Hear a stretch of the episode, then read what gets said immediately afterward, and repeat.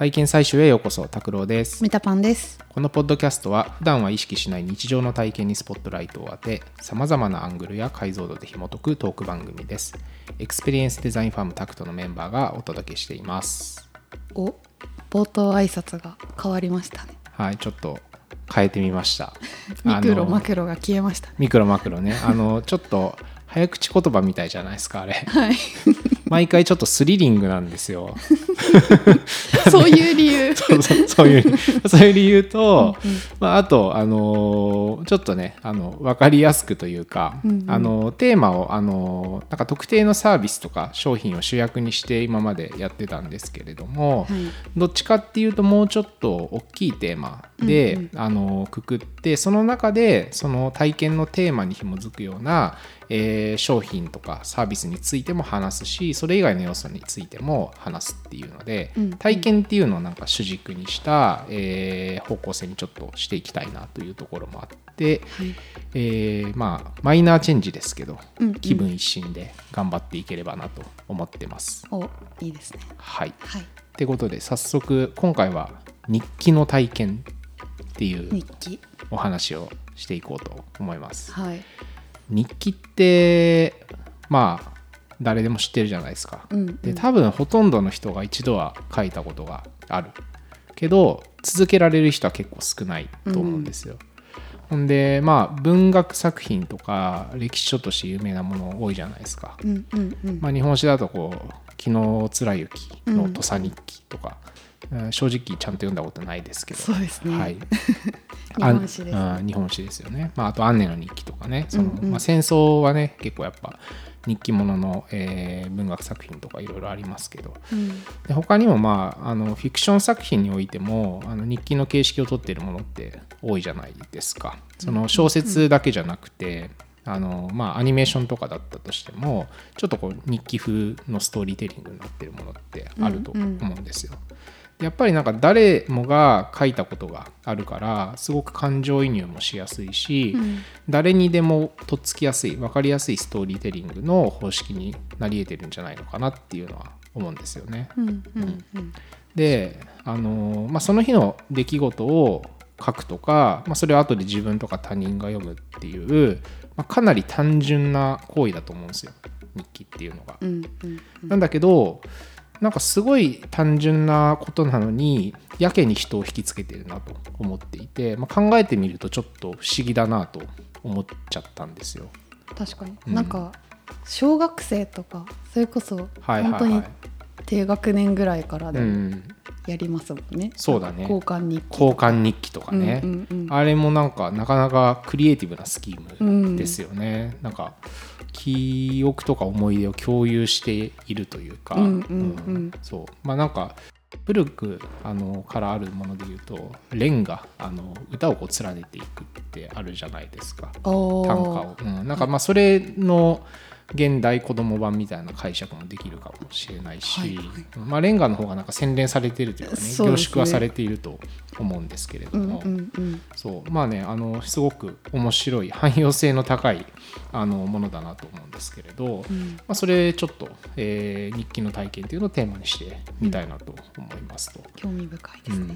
でミタパンは日記書いたりとかしたことってあります？特に最近大人になってから。ああそうですね。まあなんか自分を知ろうと思ってほうななんんかか深い話ですね。自分を知ろうと思っはい。て日記を書き始めたと。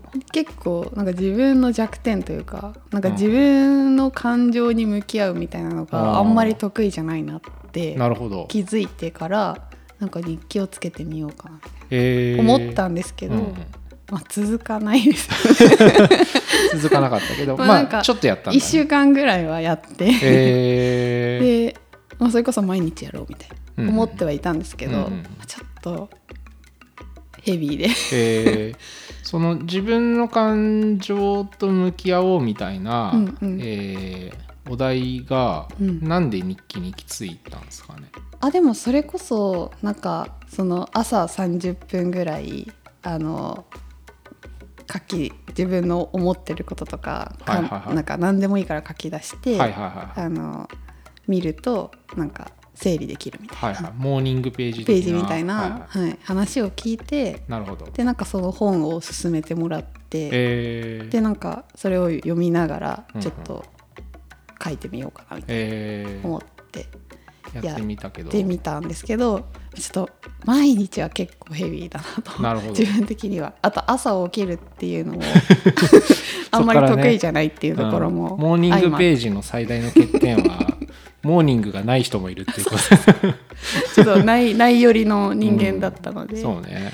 ちょっと合わなかったんですけどでもでも書こうとしてみたこととかは全然ありますね。えーはい、なんかやってみて1週間でも良かったこととかあそうですね。でも本当に言葉にするとなんかあこんなこと自分が思ってたんだみたいなうん。のを改めて客観的にこう見ることができるなるほどね。のはすごく良かったですね。確かにね、うん。自己観察のツールであるというふうに定義してる人もいるみたいなんだけれど、うんうん。学者さんとかでね、う。んうん、まあ本当にねあの自分の頭の中にある言葉を出すと、うん。意外とああこんなこと思ってたんだとかね、うんうん。うん。気づきが気づいたりなんか、まあ、逆になんかちょっとちげえなってなったりとかもね、うんうん。したりとかその違和感も含めてうん気づきだったり。綺麗に書こうとしてるなそうね自そうね、分みたいな、うんこの裏には何かあるんじゃないのかみたいな。結構なんかそういう意味ではあのリサーチの洞察力を上げるうんうん。練習にもなるかもしれないですよね。あーそのまあ、バーベタムつってあの、うん。まあ、リサーチでこう発言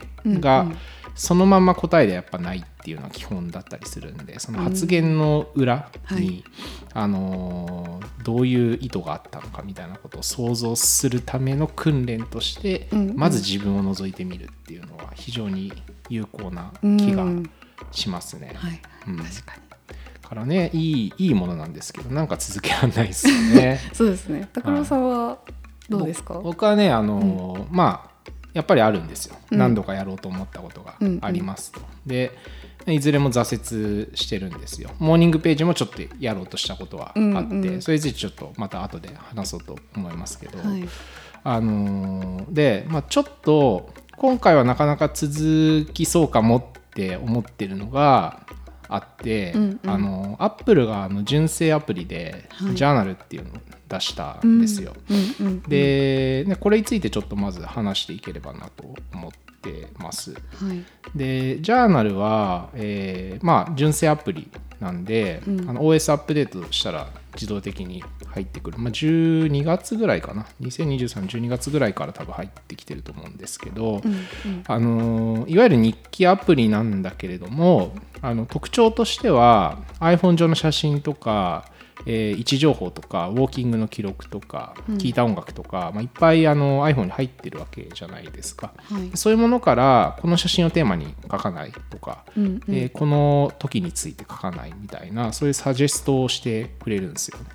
なんであんまりあの悩む必要がないというか、うんうんうん。お題を用意してくれてるしなんかそれいいですね。そうそう。あとなんかまあ割と書けそうなものをちゃんと出してくれるんですよ。あへえ、うん、写真とかも、うん。多分何かしらのアルゴリズムがあってあの確かにこの写真はまあなんか笑顔の人がたくさん集まってる写真とかやっぱりさ、あの何か出来事があったから、うん。あの書きやすかったりするじゃない？なんかそういうのは結構狙って出してきてる気がするんですよね。で過去からも引っ張ってきたりとかしてて。そうそうなんかあの結婚式の写真とかさ。あなんかやっぱそういうのはあの全然 AI で判別できるだろうから、うんうんうん。それを当ててきてるような気はするんですよ。わかんないですけどね。うんうん。そう。であのとにかくあのやっぱ書き出すことが大事じゃないですか日記って、書き始めちゃえばある程度いけると思うので、まあ、そこのあのストレスとかバリアをかなり排除してくれてると思うんですよ。であとはなんかこう問いあの、まあ、彼らはプロンプトって言い方をしてるんだけど、はい。あの質問がいろいろ出てくるんですよ。最近爆笑したことなんすか？みたいなとかなんか最近思いついたアイディアって何かある？とかそれを実行するためにはどんなことができるかな？みたいななんかその辺はちょっと仕事に役立ちそうなあの考える時間にもなったりすると思うんですけど、うんそうそういう問いを出してくれるっていう機能もあってすごく書き始めやすいですね。いいですね。なんかうん。ものを深く考えるきっかけをそうそうそうそう。くれそうるって。なんかこう内省の時間と言いますか、まあミタパンがね冒頭に言ってたような、うん。自分の感情を向き合うとかね、う。んそうそういう時間をこう作れるっていうのはまあいいですよねと。うんやっぱりなんかこう目的って重いじゃないですか。うん。日記の目的。私はこれを達成するために日記を書くのである。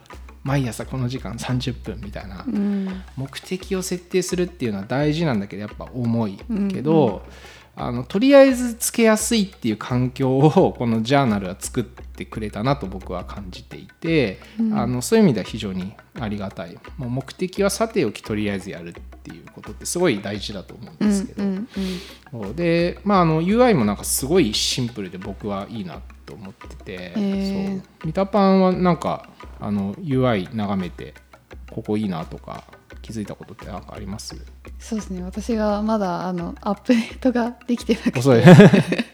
ちょっと触れてないので、はいはい。うん。ちょっと何とも言えないんですけど、逆になんかありました？そうね。まあ触ってて感じたのは、まあ、とにかくあの過去に書いたものを見る機能と,、うんうん。えっと足すっていう機能うんの大きく2つしかないんで、なんかそれ以外の要素が、うん。あの完全にそぎ落とされているというかなんか層としてどうこうするとかさ、うん。なんかそれと関連するサジェストを AI がしてくれるとかさ別につけようと思えば無限にできると思うんだけど、うんう本当に書き書いたねっていうことを残してくれるのとあの足すっていう機能に絞られているからなんか頭があんまりごちゃごちゃしないで済むというか、うん。集中させることにはすごい特化した、あのー割り切りというか設計になってるのかなっていうのはありますね。さすがアップルですね、うん、まあそのね、うん。アップルだからできることというか、うん。超機能特化型まあ機能というかなんかオケージョン特化型って感じですよね、うん。の、まあ、純正アプリを作るっていうのはまあさすがアップルっていう感じで、うん。うん、よくできてるなと思いました、で僕まだあの始めて1週間くらいなんですけど、ほぼ毎日記録してる気がしてで、まあ、一般的に3週間続けると習慣化されるとかっていうんで、うんうん。ちょっとそのぐらい続けてみてあの自分がどう変わっていくかっていうのをそれこそ観察したいなと思ってますと。うんうん。であの使い方で結構僕おすすめなのが、えー音声入力で入れていくっていう、うんうん。まあ、ボソボソ喋るんだけど、はい。やっぱりあの文字打つのって面倒いじゃないですか。でまあそうですね。でこの日記はあの基本誰かに読ませるわけでもないから、うんうん。音声入力ってやっぱあのちょっと違うの出ちゃったりするじゃないですか。うんうん。なんだけど、まあ、それも全然気にならない。で、まあとにかく残すっていう意味では、まあ、音声入力はもう完全に正解だと思っていてそのまあサジェストされる写真だったりとか、うんうん。えーまあ、プロンプトだったりとかを見てなんか話せそうだなって思ったらもうすぐあの起動して、えー入力するっていうのを、まあ、主に夜ですかねうんうん。にやるようにしていて、なんかあのそれだけでも結構あの少し頭はすっきりしているような気はしますね。でそれはどんくらい量書くんですか、日によってバラバラです。か日によってだしあのやっぱりあの喋ると文字数が長めになるじゃないですか、うんうんうん。だからまあ一つのテーマで多分4500文字ぐらいはいってるんじゃないのかな、へー。うん。でもやっぱ自分でテキスト書くだと100とか200字じゃないとなんかやっぱきついなってなるんで、まあ、そういう意味ではあのー結構ボリュームも残せたりとかするんでやった感みたいなのはうん。割と出るかな。で後でまあ読み返しても、まあ、内容はなんとかわかるものにはなってるんで、うん。うんなんか読み返してもちょっと面白いなとは思ってるしもっと時間経ってから見たらもっと面白く感じられるんじゃないかなっていう気はしますね。生声を残せるのいいですねなん。かそうですね、うん。あでもあれですよあくまであの、えー、と音声の文字起こし機能を使ってるん。で、うん。うん。音声データ自体は残しああそうですよね、うん、音声で入力するだけで、うん。うん。あの音声を記録することもできるああそっちもできるん。ですねそうそっちの機能もアプリには搭載されてますね、ん。そうでアップルがなんか提案してるのがこのアプリの、あのー意味っていうのは、えー心の健康なんですよ。メンタルヘルスなんですよ。うん。でも完全にそう言い切ってて。で、えーだからヘルスケアの機能いっぱいあるじゃないですか。今どんどん増えてて。で今後もあのアップルはそこを力入れて拡充していくと言われてますけどあのこのアプリについてはやっぱ書くことっていうのが頭の中のゴミを外に出すことにつながるっていうのは、まあ、すごいずっと言われていることだし、うん。えー研究もあるそうなんですね。であのーあとはいい記憶を思い出すとか、えー繰り返し振り返るっていうのはめちゃくちゃ心の健康にいいらしいんですよ。うん。どう思います？なんかそのいい記憶を思い出すこととかって自分にとっていいなって思います？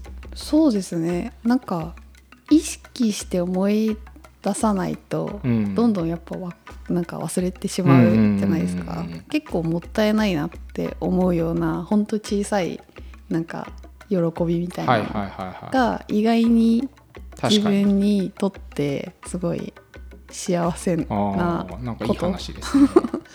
なんだなっていうのを、まあ、そのちょっと1週間つけた時とか思ったんですけうんうんうんど、それは間違いなくうんあるよね。なんかその、まあ、いわゆるパーティーとか、うんあのなんかイエーイみたいな盛り上がった瞬間とか、うんわかんないけどすごいいいものを買ったとかさ、うんうんうん。その瞬間の、あの短期的な喜びみたいなものっていうのも大事だけど、うん。なんかこう失って初めて気づくような、うん。あの充足感みたいなね、うん。そういうものの方が幸せなんじゃないみたいなうのは、んあの本当にその通りだと思いますね。かしからもなんかその積み重ねみたいなのが結局自分を作っていくというか,、確かにね。自分になっていくんだろううんなうんみたいなのを確ちょっと考えたりはします。からやっぱそれをちゃんと形にして残したり振り返るきっかけをくれたりとかするっていうこの機能はなんかなかなかいいんじゃないのかうなとん思いますね。僕もなんかやっぱ辛い時があってもあの、うんイグアスの滝に行った時ですね、はい。あの人生で一番感動したんですけど、うんうんなんかやっぱそれを思い出すとなんかあの謎ですけど大体大丈夫。もうこの地球という大きい規模で考えたらなんか今向き合ってることなんて本当に些細なことだなみたいな。そう。っていうなんか根根底の感覚みたいなものがあるんで、うんそうなんかそういうものをなんかいくつか自分が持ってるっていうのはすごい大事。メンタルヘルスに対して、財産ですねうん。いいことなんだろうなって思いますね。うんうん。そう。であとねちょっと思ったのは慣れてくると多分、はい。ジャーナルからサジェストされることを期待して写真を撮るとか運動するとか。そう。そのジャーナルのために行動するっていうのも、うん。なんか僕若干やり始めてる気がしていて。やってそう。そう なんかねやっぱ、ね、ネタを作っておきたくなるというあかー。そう。まあまあブログを結構書いたことがある人とかだったら、うんうん。なよくわかると思うんですけれど、うんうん。そう。でそれをなんか具体的なアクションにするときに めちゃくちゃ iPhone 使ってしまうっていうので、うんうん。これはよくできてるなとビジネス的にもさすがだなっていうのを ちょっとアップルに対しては思ったりしましたね。うん。確かに。なんか3日後4日後とか1ヶ月後とかにうん。これ出てきたらいいな、そうそうでって思いながらなんかやってたりとか あのなんだろうな筋筋トレするかみたいなさ時にさ、うん。うん。あのやったら後でジャーナルで書いてちゃんと振り返れるしなみたいなのがなんか心の後押しになったりとかするっていうので。もで。いいですね。なんかプラスに行動もプラスになるそうそうそう。あのいいことなんだけど、うん。なんかこのねやっぱりアップルの手のひらの上で踊っているアップル信者の私たちみたいな感覚は否めないんですけれども、うん。うん。まあ、一応あの詳しいことは分かってないんだけれどもあのセキュリティの機能とかもなんかすごい、あの充実しているというか、あのそこはケアして作ってるっていうことをあのめちゃくちゃアピールしてましたね。でもあのそれが結局僕は何なのか分かってないんでそれでいいのかって話ではあるんですけど、まあ、最悪見られてもいいようなことを書いてますけどね。うん。まあ、でもあのこのジャーナルについては本当に素晴らしいあのツールだなって思ってて、まあ、現代の、えー、最新の、えー、日記としてはなんか象徴だなって思ったんでちょっとまずこれについて話しました。使ってみたい、はい、で次回はあのさらになんかさっき出たモーニングページの話だったりとか、うん、あのその日記ってやっぱその記憶ってものと密接に関わっていて、うんうん、僕たちのエクスペリエンスデザインの仕事っていうのも、まあ、ある種記憶を作ることだったりするじゃないですか。うんうん、そのブランドっていうのもその人の心の中に残るこう記憶をどう作れるのかとか、それをどう思い出させるのかっていうことだったりすると思うんで、まあ、その辺にちょっとこうつながってくるような話をあの後編ではしていきたいなと思っております。はい、はい、ってことでじゃあ次回もお楽しみに。ありがとうございました。ありがとうございます。